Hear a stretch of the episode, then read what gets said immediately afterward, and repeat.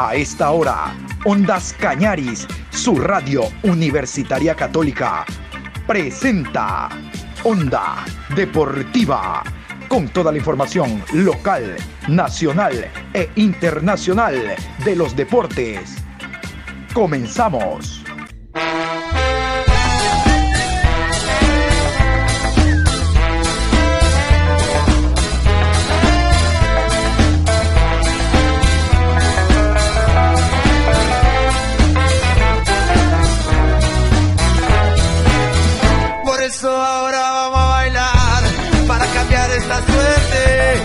Sabemos gambetear para ausentar la muerte. Vamos a bailar para cambiar esta suerte. Si sabemos gambetear para ausentar la muerte. Hola, ¿qué tal Juan Pablo? ¿Cómo está usted? Qué gusto saludarlo en esta tarde de martes 12, martes 12, programa 826 de Onda Deportiva. Martes 12 de octubre. Te recuerdan el 12 de octubre, lo que se conmemora, mi querido Juan Pablo Moreno, como siempre. Vamos a ir con la información deportiva. Estamos en el tema eliminatorias sudamericanas. Como decíamos en la mañana, eh, ya el próximo viernes arranca la Liga Pro. Betcris, fecha número 10. Emelec abre. Emelec abre la Liga Pro enfrentando al Orense. El día jueves termina Copa eliminatorias al Mundial de Qatar y el viernes ya tendremos Liga Pro Betcris. Ojalá lleguen los jugadores del MLE para lo que será la Liga Pro Betcris, ¿no? ¿Por qué no se lo puso al MLE otro día? Una de las grandes preguntas. De genios ahí en todo lado. Vamos a continuación con los eh, horarios de este jueves. Los árbitros, yo les doy todos los días en cada programación que recuerden los partidos, los horarios para que vean el buen fútbol que se juega en este continente. Aquí está el calendario de partidos. Jueves 14 de octubre, 19 horas con 30 en la ciudad de Manaus, Brasil versus Uruguay. Árbitro central Fernando Rapalini. Asistente 1 Juan Velati. Asistente 2 Diego Bonfa. Cuarto árbitro Facundo Tello. En el bar, Mauro Vigliano, asistente de bar 1, Fernando Espinosa, asistente de bar internacional, Amelio Andino. A las 15 horas, en la ciudad de La Paz, Bolivia versus Paraguay, árbitro central, Andrés Matonte, asistente 1, Carlos Barreiro, asistente 2, Andrés Nievas, cuarto árbitro, José Argote, en el bar, Juan Soto, asistente de bar, Braulio Machado, asistente internacional, Roberto Perazzi. En la ciudad de Buenos Aires, a las 16 horas con 30, Argentina enfrenta a Perú. Juez central, Wilton Sampaio. Asistente 1, Marcelo Bangase. Asistente 2, Fabricio Vilariño. Cuarto árbitro, Flavio de Souza. En el bar, Wagner Reguay. Asistente de bar, Ángelo Hermosilla. Asistente internacional, José Huitrago. 19 horas, Ciudad de Santiago, Chile versus Venezuela. Juez central del encuentro, Rafael Klaus. Asistente 1, Rodrigo Correa. Asistente 2, Guillermo Díaz Camilo. Cuarto árbitro, Wagner Bagallanes. En el bar, Rodolfo Toski. Asistente de bar, Danilo Manis. Asistente internacional, Jorge Larrionda. En la ciudad de Barranquilla, 16 horas, Colombia versus Ecuador. Juez central, Diego Aro. Asistente 1, Johnny Bocio. Asistente 2, Coti Carrera. Cuarto árbitro, Michael Espinosa. En el bar, Leodán González. Asistente de bar, Jerry Vargas. Asistente internacional, Ubaldo Aquino. La tabla de posiciones, ya saben ustedes, Brasil, como siempre, puntero y ya virtualmente clasificado, aun cuando matemáticamente le faltan tres o cuatro puntos. Futbolísticamente hace rato que ya está en Qatar. Métalo ahí Argentina también. Venezuela, de cuyo nombre no quiero acordarme, eh, sigue último. Se buscó sus giles en la fecha anterior. Vamos con la tabla de posiciones. A continuación repasamos. Así está la tabla. Primero Brasil, 28 puntos más 19. Le sigue Argentina, 22 puntos más 12. Tercero Ecuador, 16 más 7. Cuarto Uruguay, 16, 0 gol diferencia. Colombia, 15 puntos, 0 gol diferencia. Sexto Paraguay, 12 puntos menos 4. Séptimo Perú, 11 puntos menos 8. Octavo Chile, 10 puntos menos 3. Noveno Bolivia, 9 puntos menos 12. Décimo Venezuela, 7 puntos menos 11. En el cierre de la programación en la mañana les decía que hoy era el turno para escuchar a Carlos Sevilla Dalgo, profesor, estratega, director técnico de amplia trayectoria en el fútbol ecuatoriano, ha dirigido a muchos clubes a nivel de costa, de sierra, con muchos ha quedado campeón, es uno de los pocos técnicos nacionales que ha dirigido Barcelona y Emelec. Vean ustedes. Un técnico ecuatoriano que dirija Barcelona y Emelec, decía un viejo periodista, es mala palabra. Eh, Sevilla dirigió los dos y quedó campeón con muchos equipos de Quito, eh, ha dirigido en el centro del país, en Ambato, al Macará, al técnico. Bueno, vamos eh, a nivel internacional, Cienciano de Cusco, selección ecuatoriana. Vamos a continuación con este análisis que hace Carlito Sevilla de lo que significó la última presentación de Ecuador. Muy claro, directo, sin compromiso Carlos Sevilla. Será por eso que era querido por pocos y odiado por muchos. Porque Sevilla no se casaba con nadie, ni con, el ni con el presidente del equipo donde él estaba. Si tenía que decirle cuatro cosas, se las decía, y ahí, ahí le dejaba el equipo. Así era Sevilla. Acá en Azogues no lo quieren, porque a mitad de año se fue al Emelec. Ah, hubo una mejor propuesta y usted no lo hubiera hecho. Usted no lo hubiera hecho. Bueno. Vamos a escuchar a Carlos Sevilla hablando del tema selección. Antes de jugar frente a Bolivia, yo eh, había manifestado que en esta salida de tres partidos, si Ecuador consigue cuatro puntos, eh, no era una no era digamos los números que necesitamos nosotros para seguir tranquilos en zona de clasificación. Si conseguimos cinco, pues el resultado puede ser, digamos, cómodo, ya que estaríamos empatando con Colombia, que es nuestro rival directo, y que conseguimos los nueve puntos, oh, magnífico. Pero así como están las cosas, vamos a, querer, contentarnos con tres puntos, porque eh, ganarle a Colombia con todo lo que se está haciendo con nuestra selección, eh, considero bastante difícil. ¿Y qué es lo que estoy diciendo con todo lo que está haciendo con nuestra selección? Nuestra selección no tiene un patrón de juego, no tiene un esquema, no tiene ideas, que es lo importante para formar un, un equipo.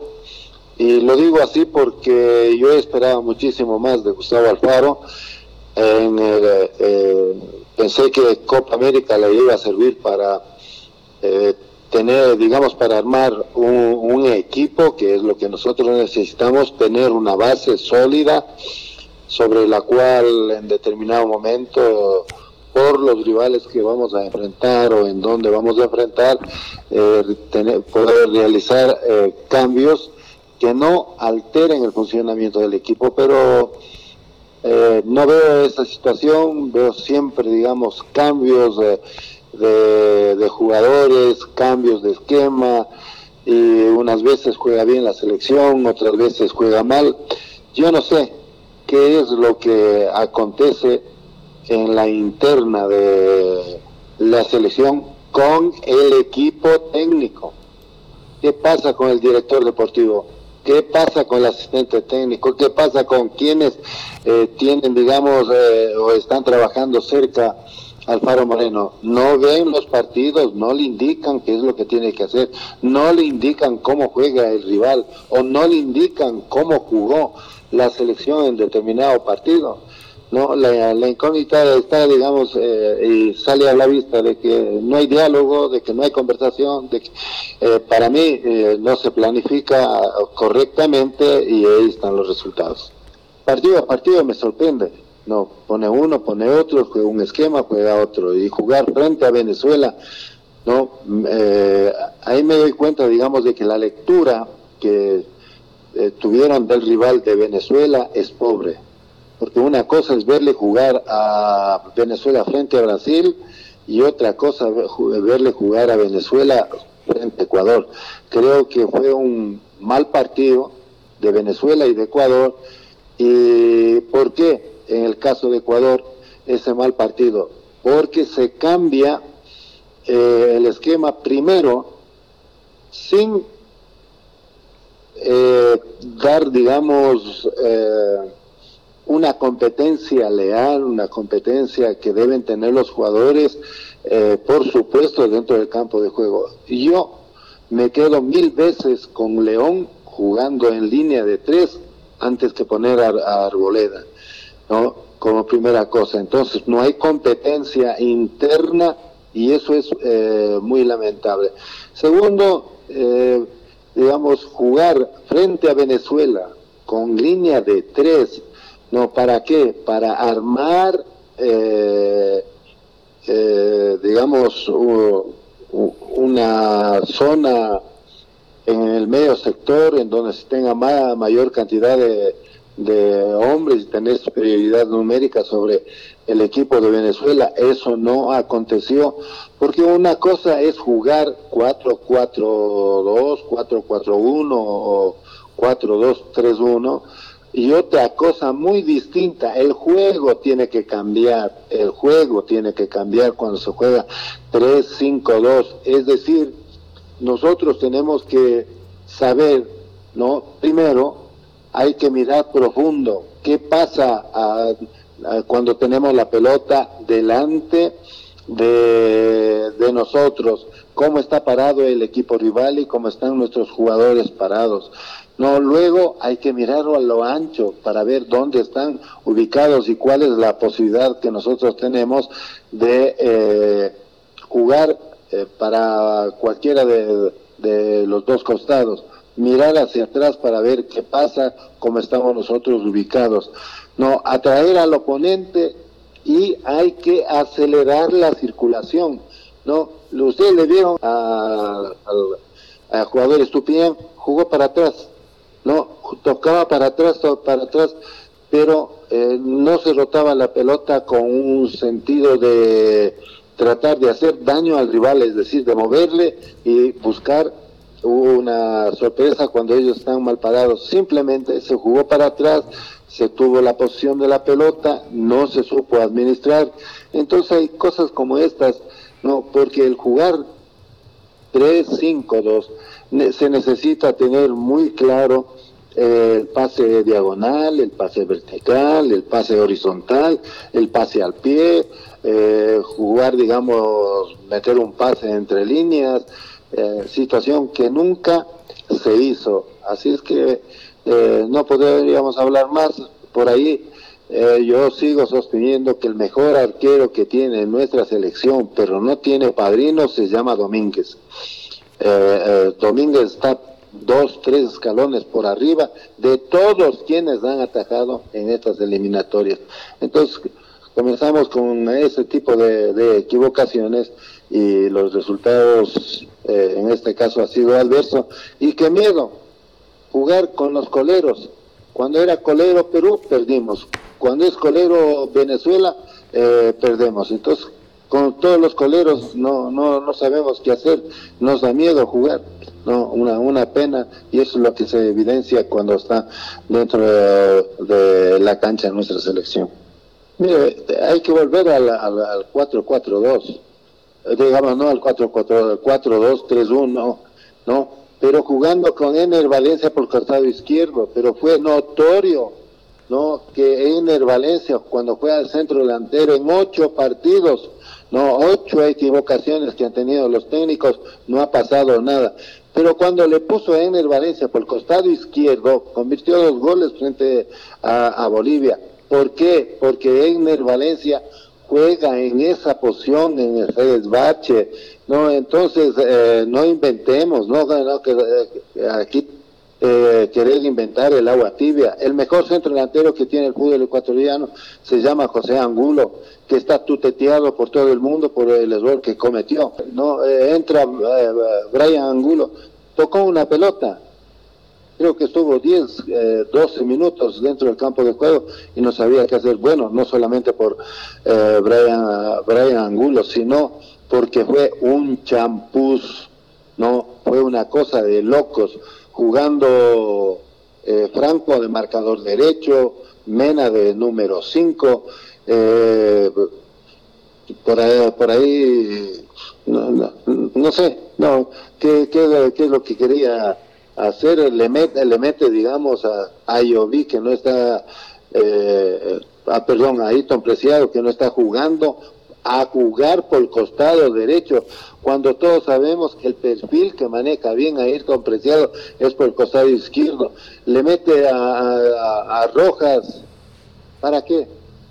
Para que tope la pelota para atrás no, no encaran una, no, no tienen miedo, digamos, cuando el defensa está al frente de encararlo, de superarlo, de ganarlo. Entonces, como le digo, una selección timorata. Y si nosotros volvemos a equivocar, eh, el técnico se vuelve a equivocar, no eh, planteando un 3-5-2 pues, frente a Colombia, el asunto puede ser muy difícil y estaríamos ya perdiendo por lo menos una posición en esta zona de clasificación, es decir, de terceros, estaríamos pasando a un cuarto lugar porque el, esa posición a lo mejor pues eh, estaría sumando ya eh, Colombia y sería Colombia quien nos pase y ahí sí la, la cosa se pone de cuesta arriba porque nos, estaría, nos tocaría pelear mano a mano con uh, Uruguay para poder eh, clasificarnos.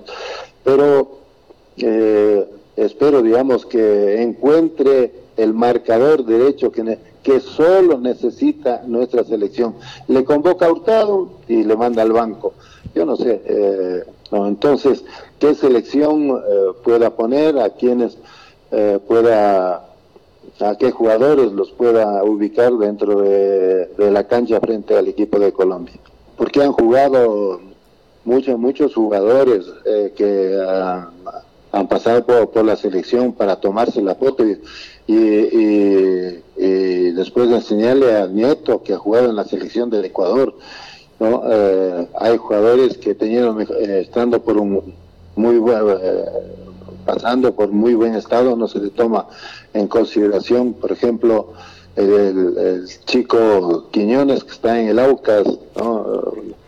Para mí uno de los mejores volantes que tiene el fútbol ecuatoriano y no está tomado en consideración.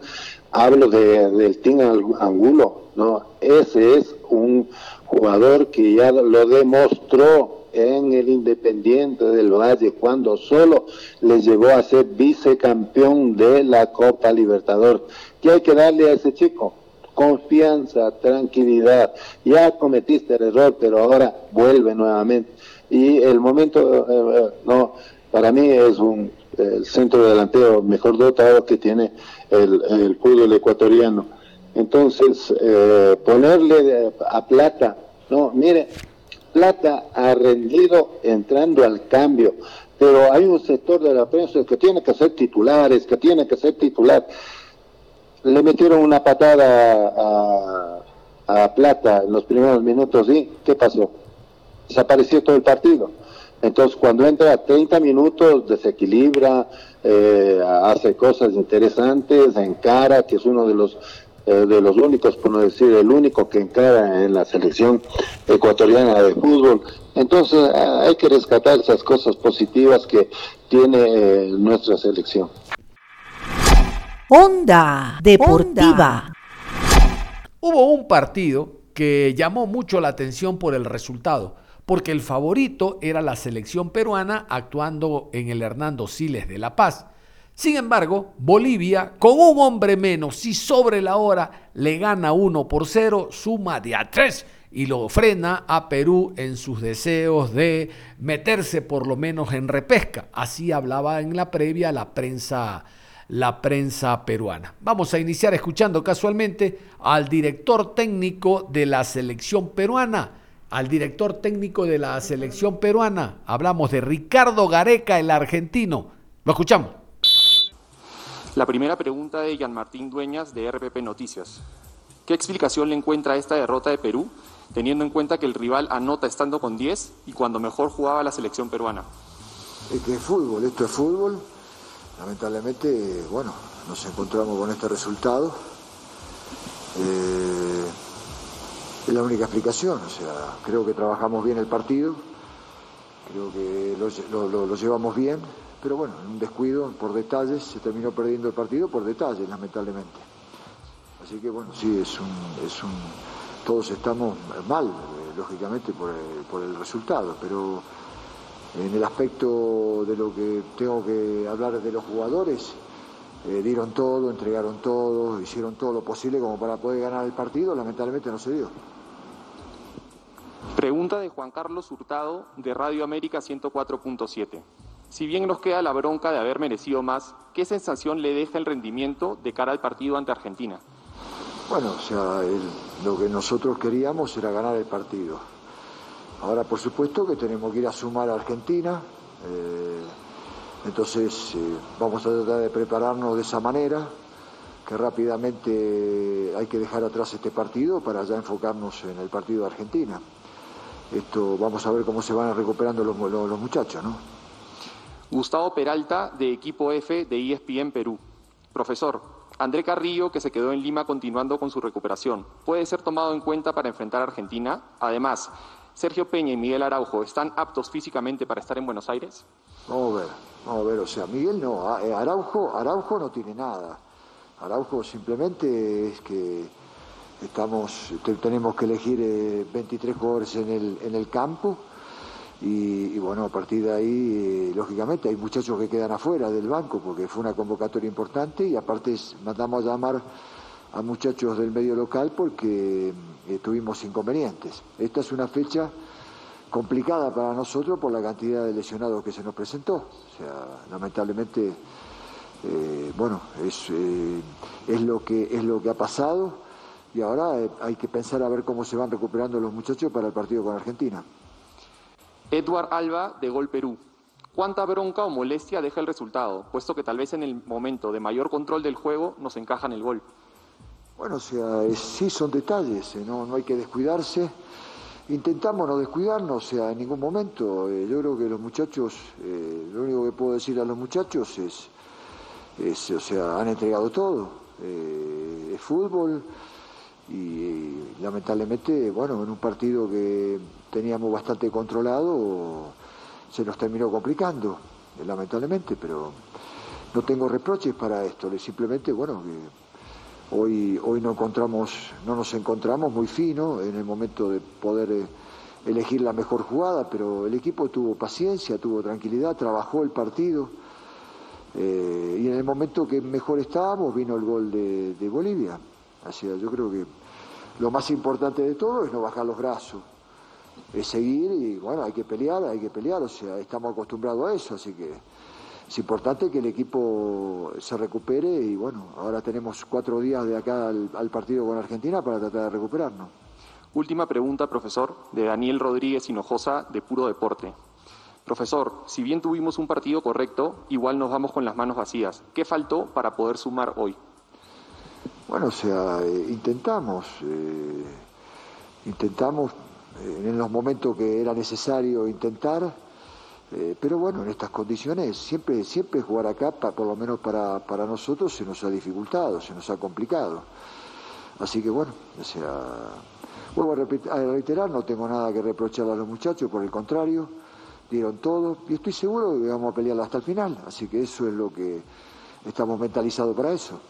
Un gran arquero es Pedro Galese, no es Gallese, oye, es Galese, Pedro Galese titular al frente de la selección eh, peruana. Lamentablemente no se pudo cumplir el objetivo. Dio rebote después de un remate del jugador Marcelo Martins. Sobre la hora pierde Perú. El lamento de Pedro Galese en el postpartido. ¿Qué tienen que mejorar para evitar desatenciones que cuesten sostener los resultados, ya que no hay más, margen de error si queremos ir a Qatar? Sí, como lo, como lo hice en la pregunta, no tenemos más margen de error, eh, tenemos que corregirnos rápido, pero siento que, el grupo está muy bien. Eh, hoy jugamos un, partido como lo teníamos que jugar, Eh, salvo ese pequeño, ese pequeño error que nos costó el gol, después vi un equipo muy unido, con, muchas ganas, y, eso va a ser la clave para ir a, Argentina a, llevar puntos a Perú. Gustavo Peralta, de equipo F de ESPN Perú. Pedro, ¿consideras que este resultado es injusto y nos alejamos mucho del objetivo? ¿En qué se falló puntualmente? Eh, sí, bueno, venimos con, con, muchas ilusiones, no solo de nuestra parte, sino la ilusión de, un país. Eh, nos alejamos, sí, pero mientras, mientras todavía hay puntos por, por pelear, nosotros vamos a dar hasta, hasta el último. Eh, se nos viene ahora un partido muy duro, en un escenario bastante duro con jugadores que, que están en la elite, así que eh, tenemos que concentrarnos solamente en eso y, sacar un buen resultado allá en Argentina. Edward Alba, de Gol Perú. ¿Es de esos partidos en los que difícilmente se puede encontrar una explicación? Eh, ¿Qué explicación le podríamos encontrar a este partido? Eh, trabajamos muy bien el partido, lo trabajamos minuto a minuto. ellos Creo que, por ahí no, tuvieron muchas, muchas, chances, muchas chances de gol. Eh, tuvieron eh, el primer gol y, luego bueno, se cerraron atrás. Eh, nosotros intentamos, pero, pero no nos, no, no fue suficiente. nosotros ya estamos olvidando esto, ya tenemos que pasar la página muy rápido y pensar solamente en el, en el partido que viene. Aldair Santa Cruz, de Radio Ovación. Con un jugador menos y con las situaciones claras que tuvimos, se perdió la oportunidad de sacar un resultado histórico en La Paz. ¿Es mucho premio los tres puntos para Bolivia? No, Bolivia hizo lo suyo, hizo lo suyo, nosotros hicimos lo, nuestro. Eh, fue un, un, resultado un poco injusto para nosotros porque lo trabajamos muy bien, pero, pero también bueno, Bolivia tiene lo suyo. Eh, aquí en La Paz se hace muy fuerte, la altura, la altura juega también, así que este, es un escenario bastante difícil para, sacar puntos. Se nos escapa un, resultado importante para nosotros, eh, lo que nos pondría más arriba en, la tabla, pero, somos conscientes de eso y somos conscientes que tenemos que ir a Argentina a, sumar. Última pregunta, Pedro, de Gerson Cuba, de De Pase. ¿Consideras que el gol fue parte de una desconcentración del equipo? ¿Contra Argentina se vuelve a pensar que será un partido decisivo? No, contra Argentina tenemos que estar 100% eh, cada jugador. Eh, el gol nos agarra un poco mal parados, pero, pero es de todos, ¿no? es de todos, esto es un equipo. Solo así vamos a, sacar adelante al, equipo, solo así vamos a, seguir con, la ilusión que tenemos y eso no va a cambiar. Onda Deportiva. César Farías, el venezolano que dirige Bolivia, ganó. Sin embargo, la gente no le cree. Igualito uno que conozco. La gente le gritó, vende humo al término del partido. Igualito uno que conozco. Le tiraron incluso objetos al, al técnico, habiendo ganado el partido en el Hernando Siles. Realmente este hombre se ha eh, cansado de decirles cosas a los bolivianos y presentar otra muy diferente en el terreno de juego. Aquí vamos con el técnico venezolano, hablamos de César Farías, técnico ganador, que dijo esto en el post partido. La primera pregunta de José María Almanza de Cabina A de Bolivia. ¿Cuáles eran los argumentos colectivos para desordenar lo que defensivamente le planteó Perú? Sí, hay que, hay que resaltar que Perú fue un equipo muy ordenado, que supo sufrir, que no se descompuso y, que a pesar de las circunstancias que creamos de gol, su arquero también estuvo presente en, momentos decisivos. ¿no? Eh, eso emparejó el partido, ellos también hicieron lo que tenían que hacer, supieron manejar el tiempo. Eso es algo que que era mi reclamo, no hacia Perú, porque cada quien tiene la propuesta que debe hacer, y yo jamás critico una propuesta, pero así como nosotros nos agarraron cinco minutos de descontrol contra Ecuador y el árbitro no paró nunca, y, es entendible, nosotros también queremos que en La Paz se juegue continuo, y ese es mi único reclamo. Después entendimos que Perú, cuando quedamos con 10, quiso ir por el partido y, que lo teníamos que atacar por dentro. Lo atacamos bien por dentro, que nos iba a quedar la posibilidad y ahí se nos dieron dos o tres posibilidades que, hemos podido, después la de Víctor Ábrego, otra de Marcelo, y se nos dio el partido, un partido sufrido, un partido que forja carácter, que forja mística, que te conecta con la gente, que, te siembra esperanza. Y, lo más importante y la, la, alegría más allá del resultado es que pudimos sacar un cero, que tuvimos bien equilibrado, parte fundamental en el fútbol, no habíamos podido sacar un cero, esperemos que sean muchos más. Y sabemos que acá, mientras mantenemos el cero, nosotros podemos conquistar el gol en cualquier momento. Hoy la gente en la tribuna tuvo paciencia, los jugadores tuvieron paciencia para jugar y llegó en los minutos críticos que hay un gran porcentaje de goles de, la altura. Entonces yo invito a la gente que, acuda masivamente al partido contra Paraguay, que sumar de seis es una posibilidad que tienen pocos y hoy se nos presenta, sigue todo muy apretado, revisen la jornada, ilusionense un poco, apoyen a sus jugadores, apoyen a su selección, tengan la paciencia necesaria, tengamos el orden que podemos hacer un gran partido. Nada más cerramos la información deportiva a esta hora de la tarde. Los invitamos a que continúen en sintonía de Ondas